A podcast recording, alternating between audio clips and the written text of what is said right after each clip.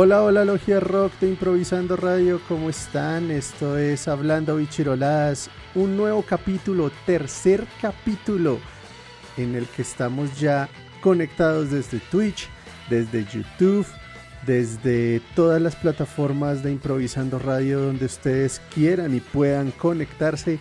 Estamos ya en vivo al aire. Yo soy Chaveto y estamos acompañándolos a todos ustedes porque somos cuatro personas acá ya conectadas en este instante, en este momento. Se encuentra con nosotros una partida de personas. Llega ese.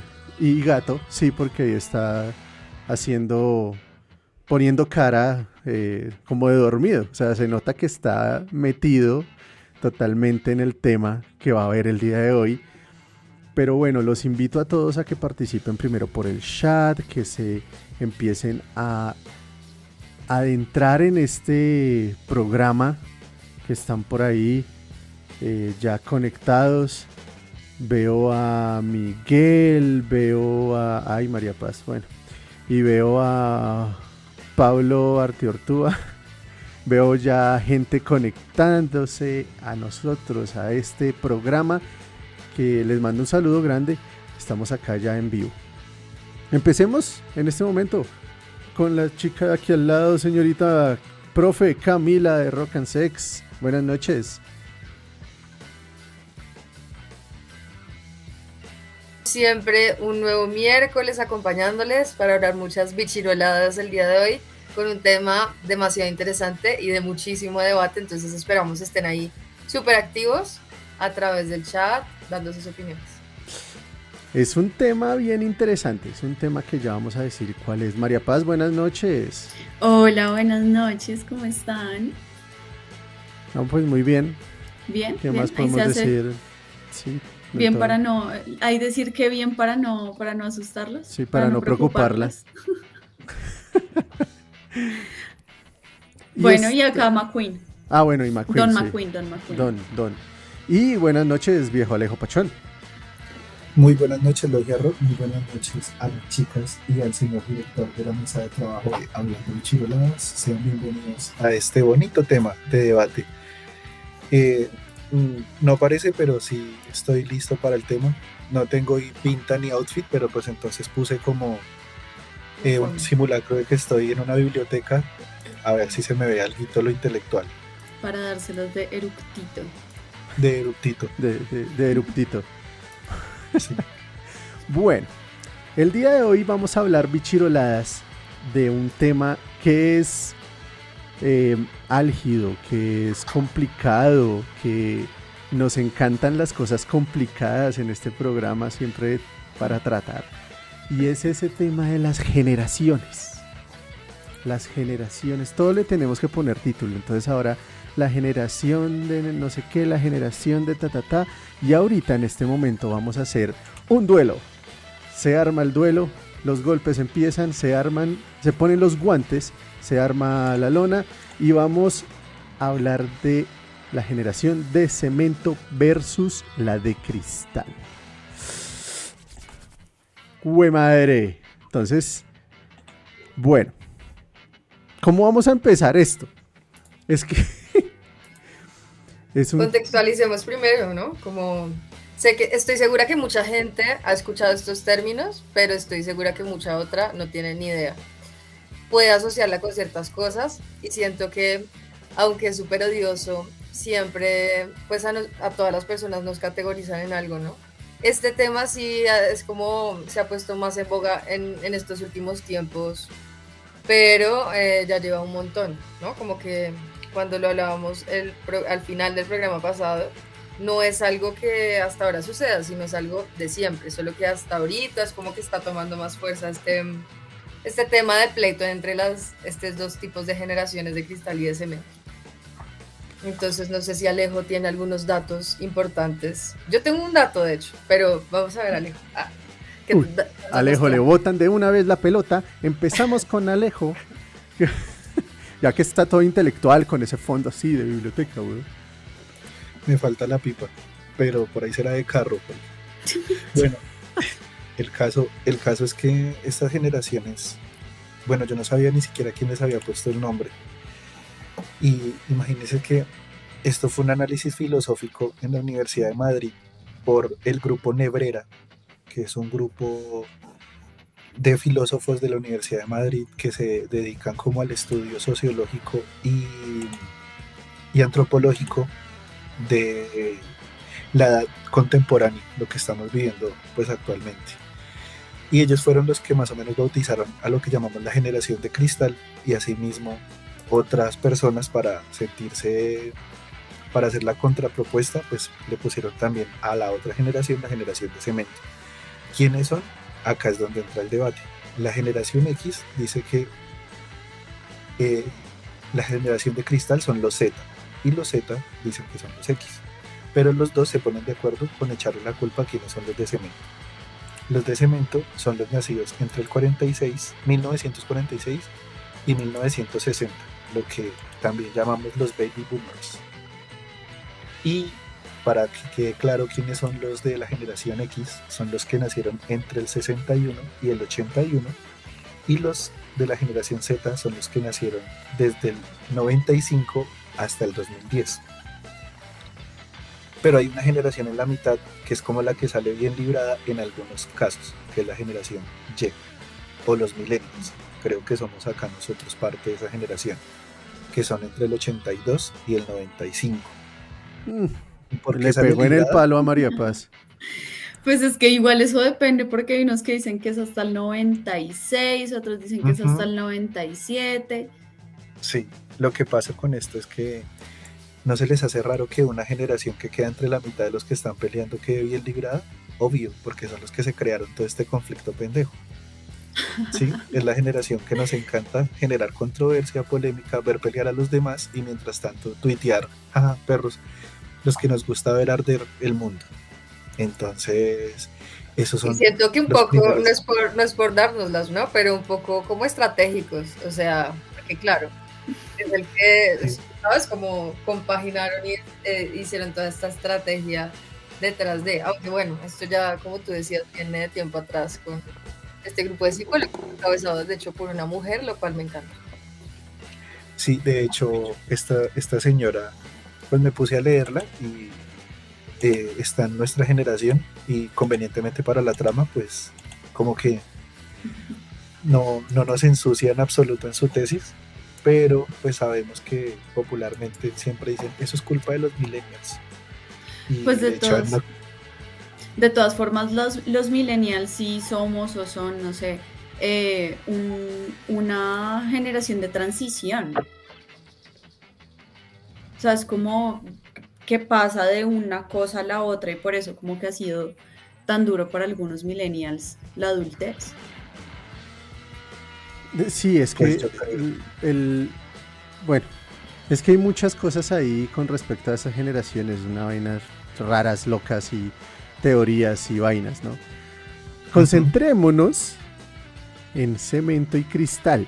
Ya sabemos más o menos cuáles son las generaciones. Yo creo que sí, acá la mayoría somos milenas, digo millennials. Creo que, que, que eso está claro, ¿no?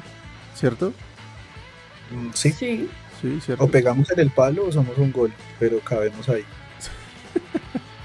Sobre todo María. pero bueno, ¿por qué llegamos a esta conversación? ¿Cuál fue la razón, Cami, del por qué llegamos a esta conversación de, de, las, de las generaciones? ¿Y por qué queremos compartirlo con la gente? Uy, no me acuerdo. Creo que fue por un comentario que hice sobre algo de Harry Styles, que en el discurso de los Grammys había mm, dicho como que se sorprendía de que alguien como él eh, pues ganara dentro de la categoría en la que ganó. Y pues ahí se, suscitó el debate porque, mm, bueno, pues eh, es un hombre que sí es privilegiado, blanco, heterosexual, eh, inglés y además con mucho dinero, ¿no? Pero entonces defensores como sus fans obviamente, dicen que no todo lo tienen como que tergiversar, que seguramente esto se debía a que él pues se ha esforzado demasiado igual en su carrera musical y que realmente tal vez no se creía que, saben, como que se autosaboteaba un poco de no creer que estar ahí ganándose ese premio. pero entonces claramente lo han, lo han tildado de todo, hicieron un montón de tendencias y videos alrededor de toda esta polémica de Harry Styles, de que cómo no va a tener cuidado si en esa categoría siempre han ganado mujeres afro. Entonces también hablan y pues como por debajo está el tema o muy por encima más bien del racismo. Entonces ahí como que empezamos a hablar de, bueno, pero ¿por qué se van hasta el otro extremo, no? Como que cada quien igual siempre tiene sus interpretaciones, aunque obviamente pues al ser una figura pública debería tener un poquito más de cuidado con el discurso que va a promover y más al ganar un premio que es pues, televisado y que ve todo el mundo. Sí. No, y después empezaron a salir noticias de que no, es que él era pobre antes de que empezara, es que no sé qué, ta, ta, ta, y, pues, creo pues que no.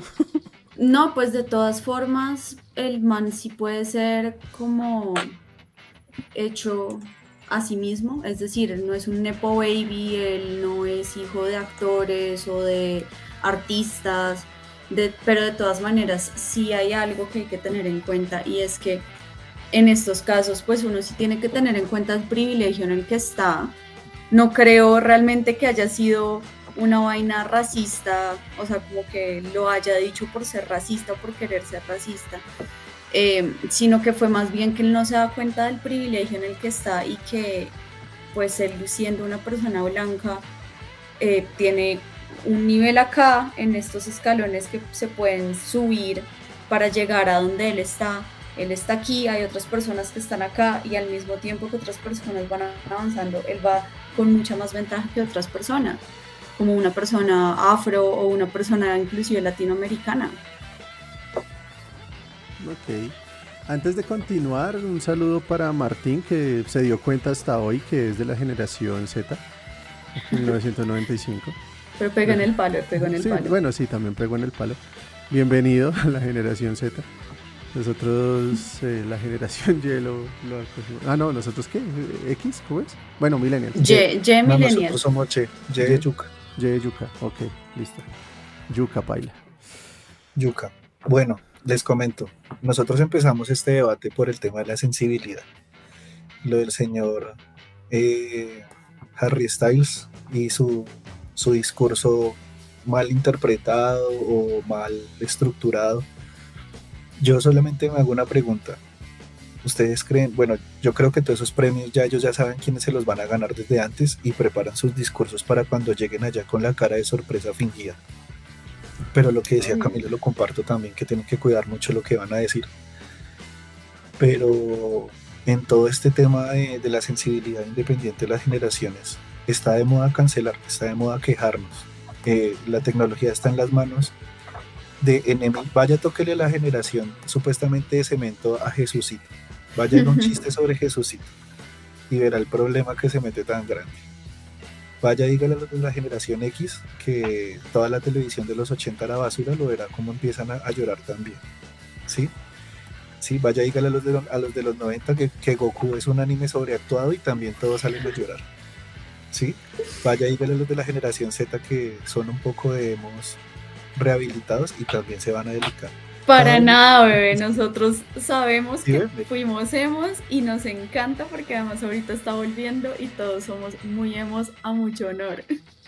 Para la muestra un botón. Es la reacción. Para la muestra un botón. Reacción inmediata. Maldita sea, pues no. Pues no. no, pues no pero es que ahora estamos más deprimidos que cuando éramos hemos. Claro, pues antes tenían toda una vida por delante, ahorita tienen solo un poco de recuerdos por detrás. El caso es que eh, las crisis generacionales y humanas se, presentan en, en, cúspides eh, de la adultez, en los 30 y en los 60 años. Es donde como más sensibles y todo nos parece más terrible a unos vaya y nos toquen la inclusión y nos sentimos mal y vaya ellos toquenle a, la, iglesia o eso no es de Dios y empieza el problema. Sí, cada uno tiene su parte sensible, cada uno tiene su parte débil y lo que nos hace falta más que todo lo que trasciende es algo que se llama inteligencia emocional. No la tenemos y no la hemos tenido nunca. Hasta ahorita se está empezando a trabajar en eso. Pero independiente de, de lo que venga, aparte tenemos la posibilidad de tener una plataforma donde todo el mundo se queja, donde todo el mundo llora, donde todo el mundo debate de una manera violenta y es Twitter.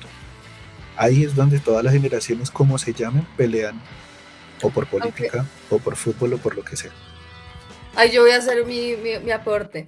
Eh, yo creo que igual, digamos, estas generaciones más adultas, como los baby boomers, claro que todos también podemos tener un poco de eso, pero se aferran especialmente a su pasado y lo ven como si estuviese perfecto, intocable y que nadie puede llegar a hablar sobre él o a um, ponerlo en duda porque así les ha funcionado y les funcionó toda su existencia, así sepan de fondo que tengan y tuvieron de pronto crisis o problemas que de, de fondo, sí, que obviamente no van a, revelar.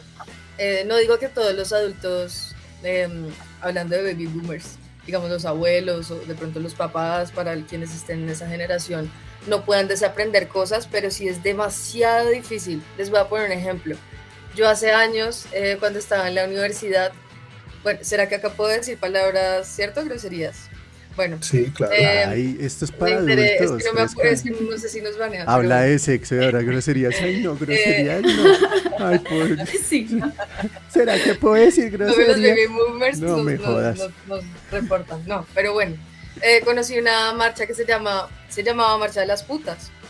Y yo estaba en ese millero de género y diversidad de mi universidad porque quería hacer mi tesis con alguna temática relacionada.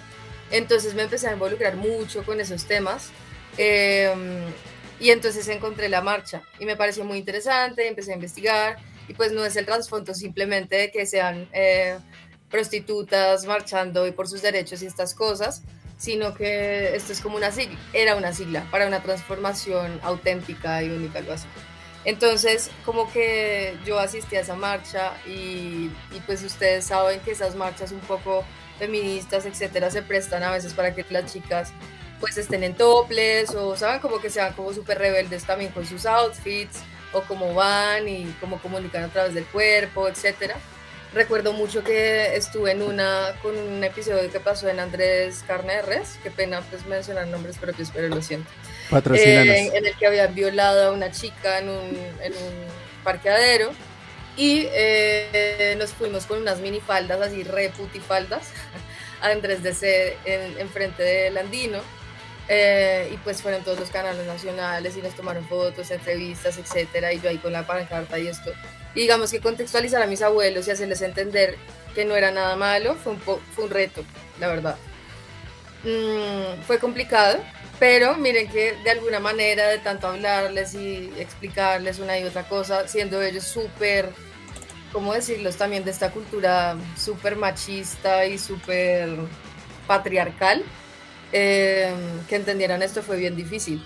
Y también, digamos, que entendieran que pues uno puede, ah, puede hablar de temas sexuales, una mujer, etcétera, etcétera, etcétera entonces siento que esa es una palabra que cuesta mucho para estas generaciones adultas y es el desaprender. De hecho, para nosotros mismos, muchas cosas, hábitos, costumbres que tenemos, desaprender cosas. Sí, eso es cierto, eso es muy cierto y saludo a la generación X que está conectada desde YouTube. Saludos. Eh, un saludito. Está... Obvio, obvio, están conectados de YouTube. Los otros están conectados en Twitch. Y de hecho, Martín, Martín dice que escuchó Panda y vio Happy Tree Friends y es una vaina totalmente cortavenas, por ciento esa vaina. Pues mira, mira que en realidad estas demostraciones y estas protestas con los outfits que tú decías no es absolutamente nada nuevo. Desde las revoluciones eh, feministas de la mujer que se dieron en los años 50, pues hacía casi nada, hacía solamente unos años, eh, las mujeres seguían usando corset y el corset era un símbolo de opresión terrible porque hacía que las mujeres incluso se desmayaran de lo, o sea, de lo fuerte que tenía que estar que para que tuvieran la figura perfecta. Y era, eh, o sea, en ese momento se decía, eso es una violencia porque además tenía una violencia estética, porque además tenían que tener unas cinturitas súper pequeñas y cuando se empieza a dar todas estas, eh, a liberar todo esto, que una de las, de, de las que fomentó, digamos que esta liberación femenina por medio de la moda fue Coco Chanel, porque ella dijo, yo no voy a usar falda para montar a caballo, a mí no me jodan, eso es horrible, yo me voy a poner un pantalón, pantalón una mujer, que es esa vaina tan machorra, que es esa vaina tan horrible, llegaron ahí todas las generaciones a quejarse, generaciones que ya ni están vivas probablemente, y, y quejándose, lo que pasa es que no, no hacía tanto ruido porque pues no había Twitter, no, no todo el mundo tenía, tenía una voz en ese momento.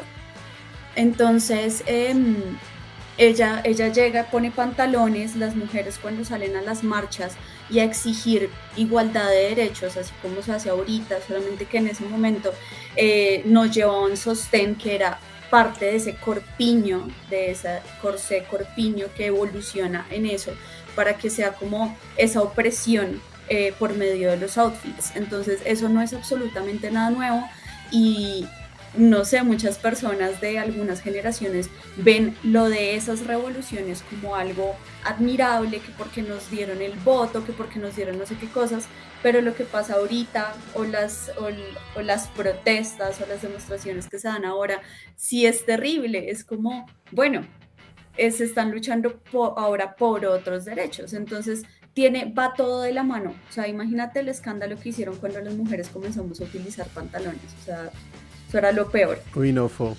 Horrible. No, no, no, no, no. ¿Cómo es eso? Qué machorra. Claro, ahora uno no puede concebir la vida sin pantalón, o sea, la falda es algo de vez en cuando, uno no usa falda todos los días. Para ir a protestar allá a Andrés DC. Por ejemplo. Por ejemplo. Para eso se utiliza Las resignificaciones de las cosas de lo que hablábamos en nuestro primer capítulo se van dando resignificaciones de, de, todo, no solamente de los outfits, sino también bien sea de las ideologías o de, o de las cosas que solían pasar antes. Y eso es muy bonito como, e interesante, como lo simbólico ahí, ¿no? Que tienen las prendas o diferentes elementos para cada generación y como la explicación que hay detrás, que era lo que siempre hemos tratado de hablar en, en los capítulos de Bichiroladas y con respecto a lo que decía Alejo y María de las redes, también siento que es que hay redes de, o sea, no quiere decir que sean exclusivas, porque también puede estar todo tipo de generaciones, pero sí hay redes que son más prestas para ciertos tipos. Contrario a lo que dice Alejo, yo pienso que Twitter sí es una red muy de adultos, muy de millennials para arriba.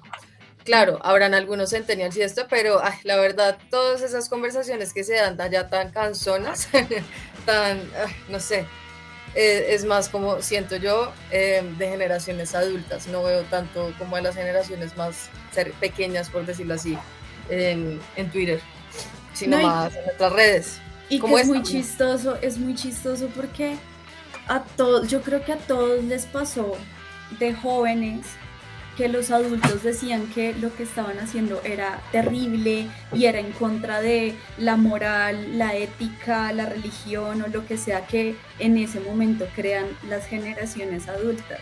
O sea, a nuestros papás les pasó, a nuestros hijos les va a pasar, a, todo el mundo le pasó lo que hablábamos de esta canción de la maldita vecindad. Sí, el Pachuco. De Pachuco, que tú fuiste Pachuco tú bailabas mambo, o sea, a ti también te pasó, a ti también te molestaron los pachucos en México, eh, fueron como una especie de subcultura que iba a Estados Unidos y se vestían así más o menos como la descripción que hacen de Pedro Navaja en la canción de, de Rubén Blades.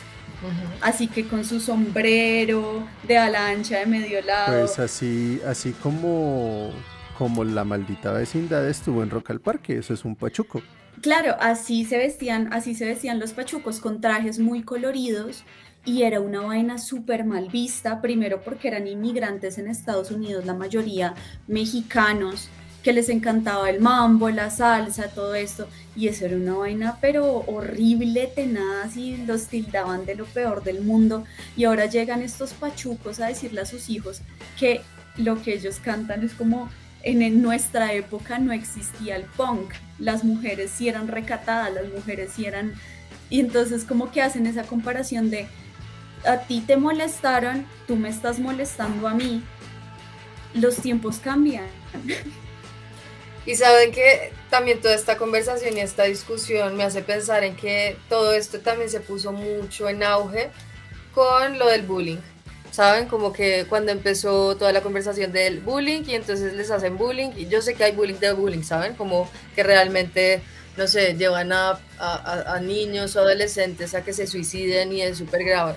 Pero siento que es un tema, claro, súper sensible, pero que viene muy de atrás. Seguramente hasta nuestros papás, hasta nuestros abuelos. Me acuerdo de una historia, una historia de mi abuela que me contaba que la ponían eh, porque no se había aprendido algo, algo así, en, el patio frente a todo el mundo con dos ladrillos, o sea, súper cruel además, como si fuera una esclava, con dos ladrillos y les daban con unas reglas que tenían como unos, unas bolas ahí, como que les dejaban marcas. O sea, ese, tiempo, esta cosa del bullying está desde tiempos memoria, ¿saben? Como es que la palabra, la, letra con sangre entra. Uy, no, terrible. Solo que ahora, pues de pronto ellos en su momento lo veían como algo normal. Obviamente yo siento, ¿saben? Como el tema de los, de los sentimientos y la sensibilidad y esto. Pero entonces siempre tenían que demostrarse fuertes, ¿no? Porque demostrarse fuertes es eso, como, ok, tengo que seguir, tengo que luchar y luchar y luchar y como esta percepción de luchar en el, en el, mal sentido de la palabra también, ¿no? Como que tiene que ser un sacrificio por todo y la madre abnegada que se sacrifica y entonces puede que se la lleve súper mal con el esposo maltratador, lo que sea, pero sigue ahí por sus hijos. Entonces siento que las generaciones más para acá, millennials, etcétera, como que ya tomaron un poco conciencia de todo eso que vivieron los anteriores. Espere, pare, y aún, y aún nos cuesta, ¿no? Como salirnos de esos espacios tan conflictivos, pero ahí vamos, como ganando terreno un poco. Uy, paren ahí, porque es que acá empezamos con la vaina fuerte en, en, Twitch. Bueno, en, en, YouTube está la generación eh, X. Pues no sé si dice que eh, Doña Marta dice que es generación Peter Pan o generación MTV. Generación MTV son ustedes. No, millennials. sí, los millennials yo, pero yo tampoco somos MTV. Sí, y Don, Alberto dice que pues sí, es generación X. Y eh, la, la, abuela, dice, dice Pablo en Twitch, eh, mi abuela le echaba el aceite de las tajadas a mi mamá y a mis tías cuando se quemaban las tajadas. Era no, es lindo, lindo, lindo, lindo el tema. Una marca imborrable. es para que no deje quemar más las tajas. Ahí aprende. con aceite es terrible. Yo una vez me quemé haciendo unos buñuelos. No, terrible, en verdad. O sea. Uy, no, pero es que un el buñuelo. El trauma. Ojo, ojo, porque. El buñuelo es asesino por naturaleza. Es peligroso, sí. El, buñuelo es asesino por naturaleza, eso sí lo sabemos. Uno pone eso mal y le explotan la cara porque es un No, literal. Sentí que. No, Me, quedó, como por un mes, me habían quedado costras. Horrible. horrible. No, terrible. Pensé que eso no se me iba a quitar. No, Considera, ¿Quién fue el del comentario? Considera Pablo. las el aceite. Uy, no, terrible. O sea, yo creo que ahora, ahora deben, no le deben quitar el ojo a la tajada, parece. O sea, ¿usted no les pasa que ponen la tajada, van y hacen otra cosa y ya está quemada? Uy, no, pero acá, ya se ponen pesados los de cemento. Los de cemento dicen. ¿Y dónde estudió la, abuelita de Camila en, en Auschwitz? Ah, Auschwitz. Pregúntale a tus abuelos que escriben en el chat a ver qué les hacían. ah, no, no, no. Don Alberto ha contado historias bien interesantes sobre ese tema. Que no, no, no, se haga el, el, desentendido. Sí, yo creo que a todos los hago, pues sí, aquí evidentemente es súper trágico, o sea, no, entiendo cómo. De hecho, más para, años más para acá, eh, no sé si vieron en una cosa de séptimo día, yo estaba pequeña de hecho, pero había un colegio en el que el rector estrellaba a los niños contra las paredes. Y, y sacaron un caso de un niño que quedó sordo, bueno, terrible, ¿saben? Como cosas así extremas y reales. Reales porque conozco a alguien que trabaja allá y tenaz. Es que es horrible. Es, es, es, que yo siento que es algo de lo que tú hablabas ahorita, que es desaprender cosas. Ese desaprender de no llegar al punto de decir, ay, es que a mí me hacían esto y yo estoy bien. Amigo, probablemente no estás bien. Usualmente estas personas que dicen estar bien o tienen problemas de ira o tienen un montón de traumas que no han podido solucionar y usualmente esos traumas terminan pasándoselo a otras generaciones. Entonces uno dice, ¿en serio estás bien? La cosa es que ahorita uno, uno como que ya lo, lo, o sea, lo tiene un poco más consciente y dice, no, esto no está bien, ni ahorita ni antes, nunca estuvo bien. Lo que pasa es que estaba normalizado. Así, no sé, metámonos en temas así complicados como todo, todo lo del movimiento Me Too, que muchas mujeres terminaron, o sea, dijeron como este, este man eh, Weinstein nos, nos acosaba o directamente nos ejercía un poder sobre nosotras para violarnos. Y mm, y eso era normal, es decir, todo el mundo en la industria lo sabía, lo tenían normalizado. La gente era como, sí, pues eso pasa, las mujeres para llegar a, ser grandes actrices tienen que acostarse con, con, con Harvey Weinstein. Y era normal, y era como, no, es que no se están acostando con él. Marilyn Monroe, por ejemplo. Claro. Terrible, terrible. O sea, si han visto la, la, biografía o leído, a mí me encanta, ¿sabe? Como súper símbolo sexual además, pero además talentosísima. Una infancia súper trágica, con padres que la abandonaron prácticamente, ¿saben? Una mamá súper maltratadora. Y sí, así empezó ella, ¿saben? Como teniendo que acceder, como porque estaba súper normalizado. Y ya luego, bueno, no sé, como que siento que aún a día de hoy pasa, pasa y más en estas industrias del entretenimiento y de la música y no debería suceder.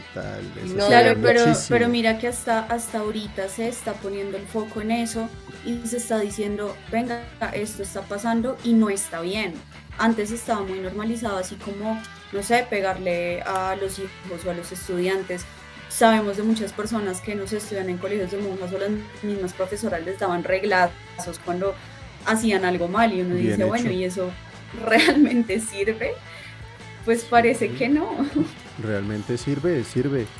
Aunque siento que también ya se lleva al nivel de exageración extrema, ¿no? Vi hace poco que entonces ahora los profesores no podían decirle, aunque entiendo un poco el tema, o sea, también tengo mis dos puntos de vista. Entiendo que em, ya de por sí eh, este tema de género y que a ti te categoricen y te etiqueten y te digan, entonces a las niñas las princesas y a los niños los carros, ¿no? Eh, pues eso ya de por sí como que no está tan bien, ¿no? Por todo este tema de como la libertad de que ellos elijan quién les quiere ser y si, si no se siente bien en el cuerpo con el que nació, pues ya luego decida y tenga voz propia, decir, no, me siento cómodo o cómoda, etcétera. Mm, pero entiendo que también a veces, no sé, pueden utilizarlo, y aquí voy a ser un poco de abogada del diablo, como para simplemente utilizar una manera dulce de referirse, por ejemplo, a una niña, princesa o amor, ¿sabes? Como que sin que haya necesariamente un contexto malicioso detrás. Como por poner sí, claro. Digamos, es como el cariñito, pero de ese cariñito también hay una vaina de trasfondo que es yo lo pongo así como un micromachismo que claramente no todo el mundo lo hace con esa intención, pero tú por qué al doctor le dices muy buenas tardes doctor y a la doctora le dices buenas tardes niña. Ah, no, eso me parece. Si tienen la misma profesión. Por eso, tengo, estoy súper de acuerdo, pero siento que, sí, o sea, estoy de acuerdo en que las etiquetas están súper mal eh, estereotipadas, pues. Mm, y más cuando tienden como a como a minimizar o a degradar o, ¿saben? Como a ofender a quien sea. Eh, pero siento que realmente ya nada se le puede decir a nadie, ¿saben? Como, y más si tú eres un docente. Me pongo también en, el punto de docente, como que tienes que tener sumo cuidado con cualquier acción, palabra, eh, siendo éticos, pero es una cosa súper difícil. Es como bueno, a los docentes, claro que los vigilan, pero quien vigila, por ejemplo, a los padres de familia eh, de todo lo que hacen, las amenazas, ¿saben? Como estoy viendo como los dos bandos de los dos lados y también de los niños, pues los niños son inocentes seguramente y replicarán cosas que ven a veces en sus casas. Cuando ya están grandes, pues es, es diferente, ¿no? Pero no sé, siento que ahora también hay como mucha justificación de las acciones, de que si un niño hace una cosa o un adolescente no sabía y no tenía ni idea de que estaba haciéndole el mal a alguien o hiriendo a alguien o violando, porque también hay casos de violaciones en colegios de niños a niñas y que luego justifican que es que no tenía conciencia y tenía 14 años, por ejemplo. Entonces, es que es un tema delicado. Sí, todo este tema es bien, bien complicado. El, no, yo voy a hacer un corte comercial porque vamos a hablar de, de los comerciales, porque tenemos comerciales, ah, tenemos patrocinadores. en este momento tenemos nuestro patrocinador oficial que es Tienda Anti, Tienda Anti que tiene para hoy, que nos dice hoy. Hola. Ah. no, muchachos, lo de siempre por ahí se, han estado subiendo. Se subió una publicación hace poquito de unos bolsos que se llama Baguette Bags, que son unas bolsitas chiquiticos, eh, peluditos, preciosos, apenas para llevar de fiesta, donde te cabe apenas tu, tus llaves, tu celular y tu billetera perfecto justamente para eso.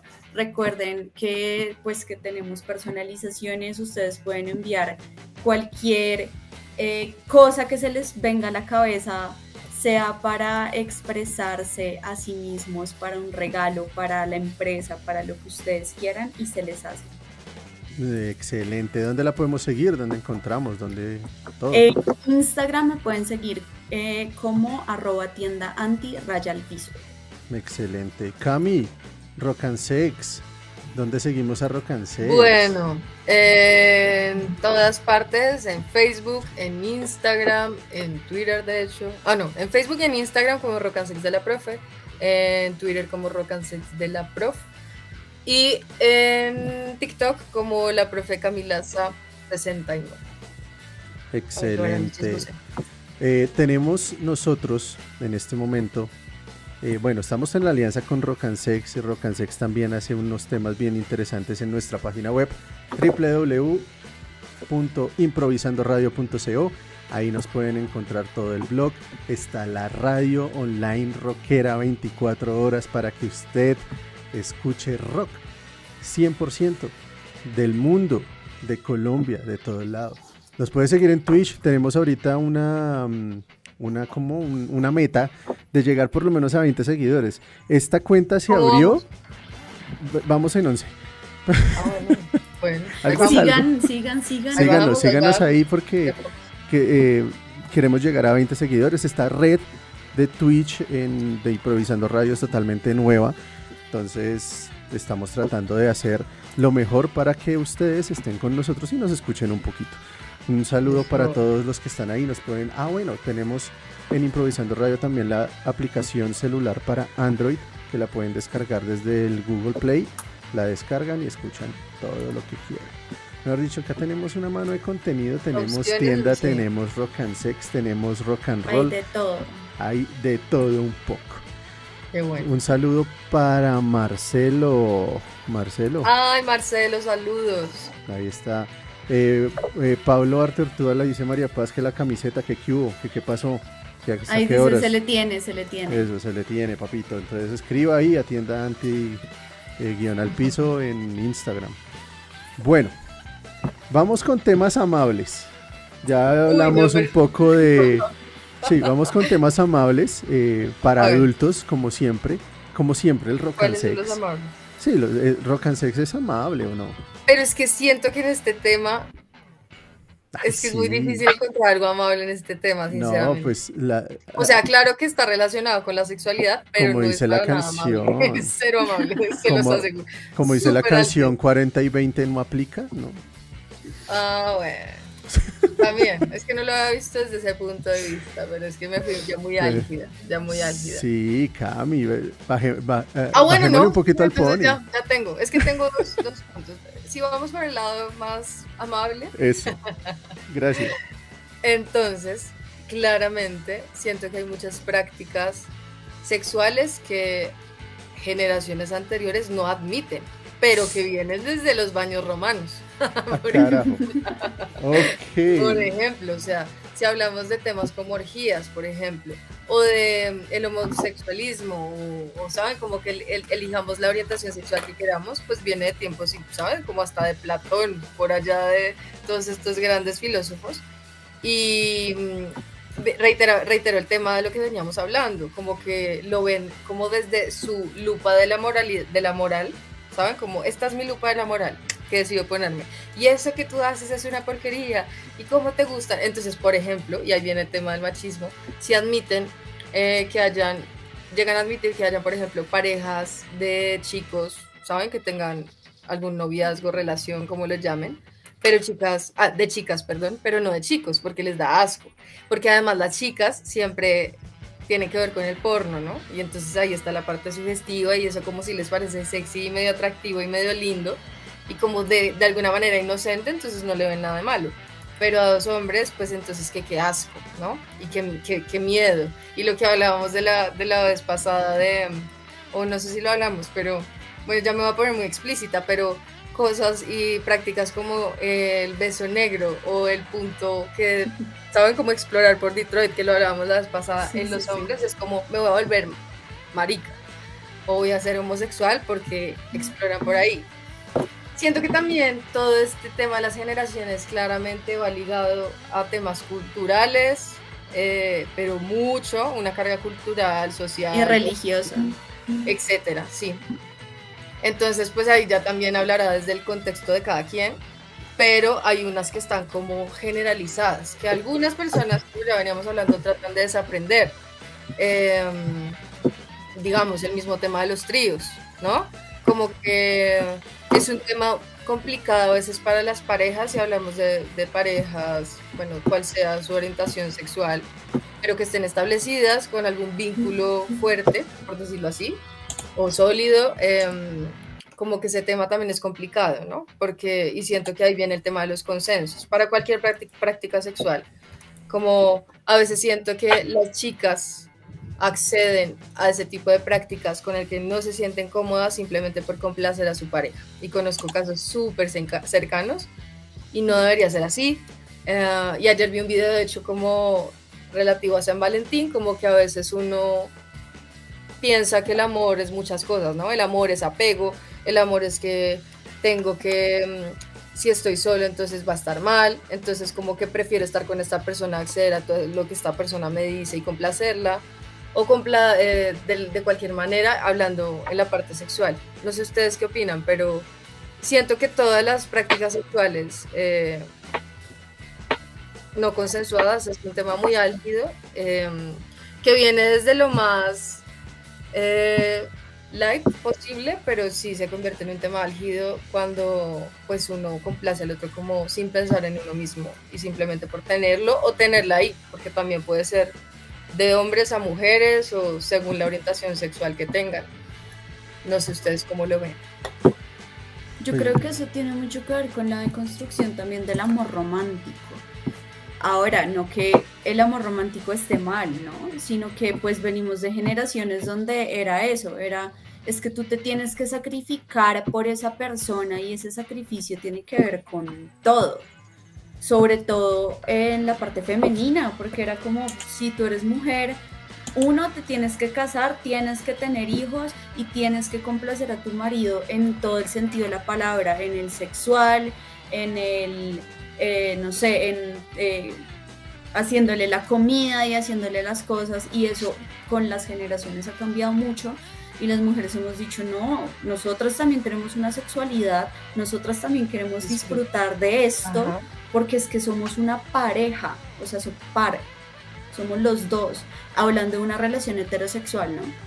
Eh, somos una pareja que yo también quiero disfrutar de la sexualidad, que yo también quiero decirte, oye, ven, cambiemos de posiciones, ven, comprémonos este juguete. ese tema es súper alarmante para muchos hombres. Claro, que una mujer se compre un vibrador o algo así y que lo vean y que de pronto, algunos, estoy diciendo algunos, no todos, y que se proponga ese tema, es como, y es que yo no te complazco. Sí, sí, sí, es que no soy suficiente. Estoy haciendo mal. Y no lo ven como una manera más bien como de alimentar esa relación sexual y de darle otros aires, porque siempre las mismas ¿saben? Como algo que se, ya, se vuelve tan rutinario y monótono y como que no tiene nuevos aires, como cualquier cosa en la vida, Ajá. pues aburre y como, Sí, Ya, como, comer pasta todos los días. exacto. Sí, Yo puedo comer El- Ah, bueno, pues no Yo sé. también. porque- no importa. Eh, bueno, hace un tiempo, un tiempo atrás, muy atrás, así como las búsquedas de la próstata, muy atrás, em, había un programa acá en Improvisando Radio que hacía ese, este tipo de, de- como de debates también, pero traíamos unos invitados. Y dentro de esos invitados estaban los amigos del swinger. Y ellos sí hablan de ese consenso y hablan muy bien del no. Hay algo que de ahí sí yo les admiré a ellos, es, es ese, ese compartir, ¿sí? Entre ellos en la parte sexual y entre las parejas como tal.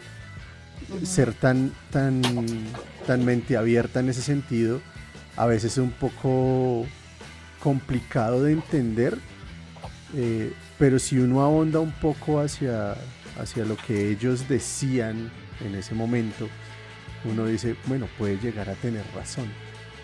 Es que a veces que es un que... poco complicado eso, ah, para uno como, como masticar todo ese procesamiento que le llega, ¿no? Igual es que eso es como, como lo que siempre se dice de, de, no sé, de la interrupción del embarazo. Es como que sea legal o que sea permitido, no quiere decir que todo el mundo tenga que hacerlo. ¿sí? Que, el matrimonio homosexual que sea legal no quiere decir que tú te tengas que casar con una persona de tu mismo sexo si eres heterosexual. El punto acá es como está la libertad de hacerlo, es lo mismo. Uno puede llegar a entenderlo, uno puede llegar a decir, parce, tienen toda la razón, estoy, en- totalmente, estoy totalmente de acuerdo con ustedes. Yo no lo voy a hacer. Sí, es que eso es como todos. Habrán parejas que están definitivamente, ¿saben? Como, y está bien, como cerradas a no tener eh, experiencias con personas adicionales Sí, no, a, eso a su bien. relación. y Está bien y es un tema muy Sí. complicado, siento un poco, porque mm, también hay un tema ahí de por medio de egos, ¿saben? Como primero de egos y segundo de que a veces se siente o se piensa que la pareja también es propiedad de uno, ¿no?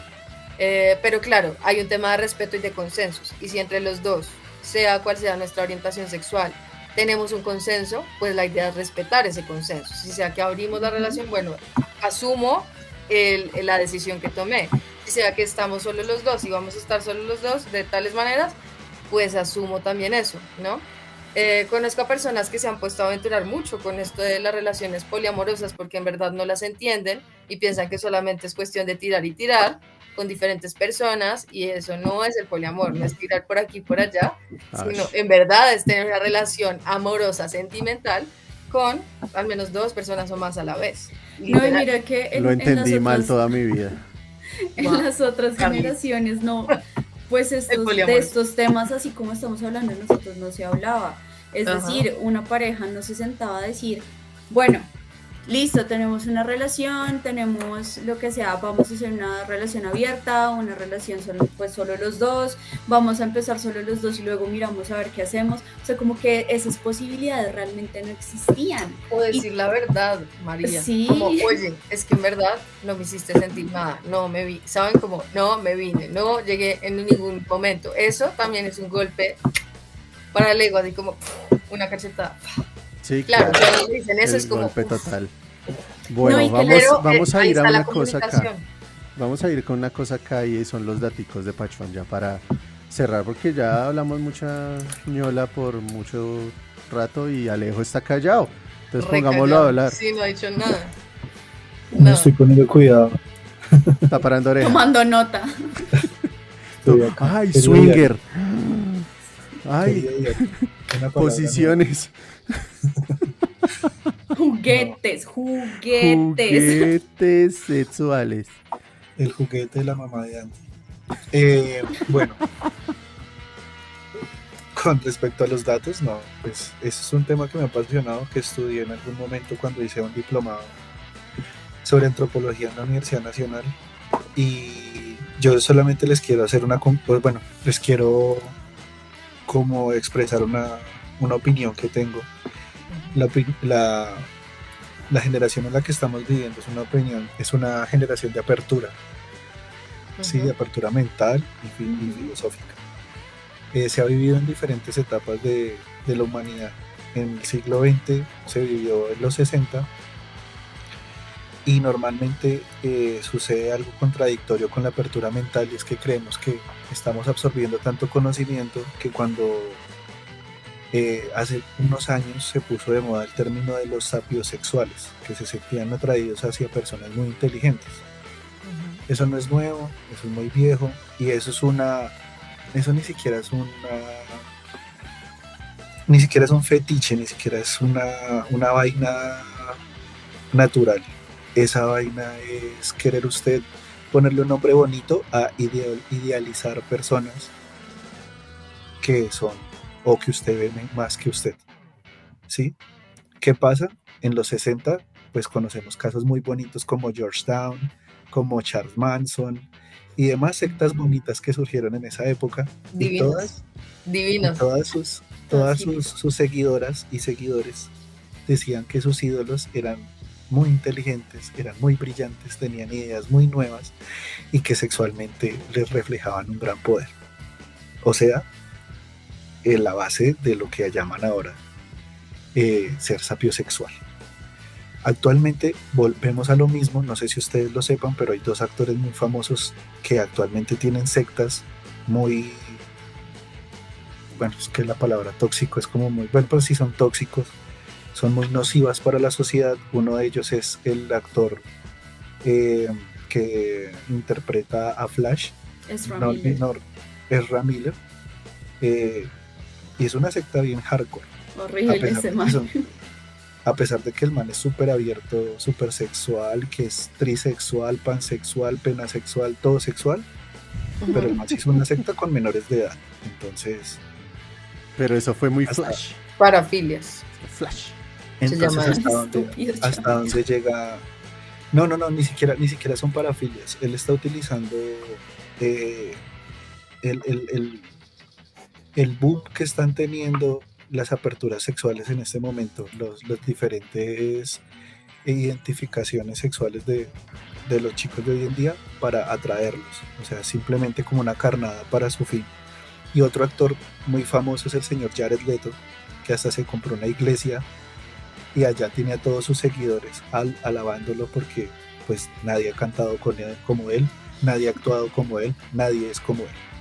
Y como ellos dos, pues se podrán imaginar, pues que tenemos otros ejemplos en sacerdotes católicos, pastores cristianos, vendedores de Bitcoin, coachers, que se van convirtiendo en ese nicho sectario y utilizan el tema de la apertura intelectual, sexual, moral mm. para, sus, para sus fines. Entonces, a lo que yo voy es, no estoy en contra de eso, ah, pero que, esto no, no, no dé pie a que perdamos la, individualidad por idealizar a personas que tal vez eh, representan eso que a nosotros nos llama la atención.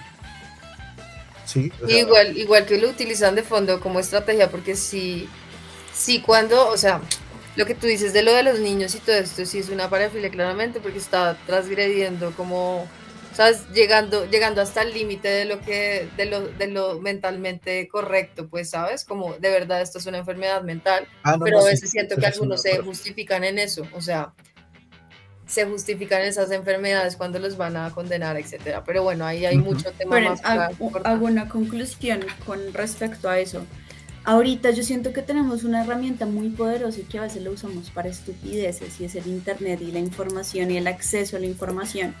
El Internet no es solamente para mirar memes, que sí que está muy divertido, que podemos ver a gatitos eh, montando una, no sé, un monociclo. Está muy divertido, pero es que el Internet también está para otras cosas y hay que tener muy en cuenta que los algoritmos pueden ser muy dañinos y te pueden llevar a ti a meterte a una burbuja extremista hasta el punto que pienses que todo el mundo piensa así cuando te vas y te chocas con la realidad, eh, pues en, todo el mundo piensa distinto y hay muchas personas con diferentes ideas en su cabeza. Entonces, utilizar muy bien la herramienta que tenemos para no llegar hasta extremos que sean eh, dañinos para sí mismo o para otras personas. Sí, un ejemplo fue el video que me envió por ahí el señor Wills, que está conectado en Twitch. Sí, de mi abuelo conociendo a mi abuela y es un videito de Red Dead Redemption, que es un juego de video. Y está eh, el man amarrando a una señora y se la está llevando en un caballo. El romanticismo de antes. Las realidades. Es que lo que pasa son, cada generación ha tenido ciertos privilegios, unos menos, otros más. Nosotros tenemos un privilegio eh, que al mismo tiempo nos encapsula en, un status quo y es el, el, escolar. O sea, muchos de cuatro generaciones atrás de mi familia ni siquiera tuvieron o que ni siquiera sabían que era un colegio o una escuela. Ahora nosotros lo sabemos, pero no es una opción, es una obligación ir a estudiar a ir a hacer hasta 11, tener una carrera y demás. Entonces es como los privilegios se convierten en parte de la sociedad y cómo esa, esa normalización eh, nos, nos alinea a, tal punto en que perdemos nuestra individualidad. El punto entre pelear que los de cemento, los de cristal, los abusos y demás, es el mensaje que yo les digo es, esto no, no es la primera vez que pasa. Sectorizados por generaciones hemos estado todo, todo durante toda la historia de la humanidad. Y, la idea es no perdernos, y siempre lo seguiremos, pero si nosotros no perdemos nuestra propia individualidad, si, creemos más en nosotros mismos, más en lo que dicen los demás, y tenemos un criterio propio y tenemos eh, la posibilidad de criticar X o Y o poner puntos de debate, ahí vamos a llegar muchísimo más lejos que seguir encapsulándonos y caracterizándonos y metiéndonos en un grupo porque se llama X, Y, Z, millennials, bla, bla, bla, bla. Yo de pronto puedo ser muy boomer o puedo ser muy generación de cristal o lo que sea, puedo ser eh, trascendental o no lo puedo ser porque me quiero meter a como son todos. No perdamos la individualidad y tengamos criterio propio y ya el resto son puras caracterizaciones y generalizaciones. Críticos y contrastar las cosas porque así como le dijo María, pues en la internet hay de todo, ¿sabes? Y el algoritmo te va votando también como en lo que tú hayas puesto atención un poco y también hay un montón de falsedades, entonces uno tiene que contrastar porque si te quedas con lo primero que te sale, eh, seguramente pues no, no va a ser por ahí. Y, no tratar de desaferrarnos y despojarnos de tantas cosas, porque todos tenemos algo a, los que, a lo que nos hemos aferrado en, en algún momento. Y está chévere también uno, como decir, hey, pero de pronto puede que yo no tenga tanto la razón y qué tal si escucho a tal persona o si me doy la oportunidad de buscar sobre este tema, a ver qué más hay allá de lo que yo creo que está bien. Eso está bueno. Sí, no, pues total, lo que dicen ahí en el chat de, de Twitch, el pensamiento crítico, que es cada ah, quien tiene sus formas de ver la, la, vida. No, y no es tratar de imponerle su pensamiento a otro, sino escuchar, por qué esa persona llega a ese pensamiento. Es que es sencillo, es así de simple. Escuche después de su opinión y si no están de acuerdo, pues bien. Y si están de acuerdo, pues también. Entonces dejen la pendejada más bien. Y es que ahí salen unos fanatismos y pasiones densas, o sea, pero sí, creo que es un gran mensaje el, de, hoy. Y creo que también nos queda mucho por hablar. Uy, sí, creo que sí, y ya se queda afuera. Ya nos propusieron. Tiempo, el tiempo. Ay, nos propusieron tema, ¿quién, quién, nos dijeron? De los traumas heredados. Uy, perro.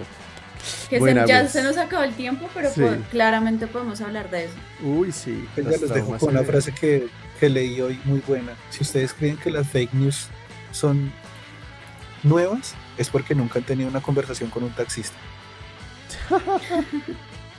Ay, no. ok, muy bien. Venga, eh, yo creo que voy a tomar el tema de, del señor Wills acá. Traumas heredados, está tremendo ese tema, no sé qué les parezca. ¿no? ahí está una chimba. Me gusta, me gusta. Sí, sí, sí. Puede ser próximo capítulo de una traumas heredados. Sí, me gusta. Bien. Y también, también pueden traer sus historias así como, como la de las tajadas. sí, así como el de las tajadas, total. Bueno. Que cobran comisión, bueno, no sé, acá. No, ya no, entonces ya no, ya no vamos a hablar de traumas heredados. En tienda anti, es, es lo máximo, lo máximo. ya, ya no vamos a hablar del tema, entonces eh, vamos a cambiar el tema. Y mm, sí, porque pues si cobran comisión acá no hay plata. que eso es lo que falta. Bueno, chicos y chicas, esto fue Hablando Bichiroladas.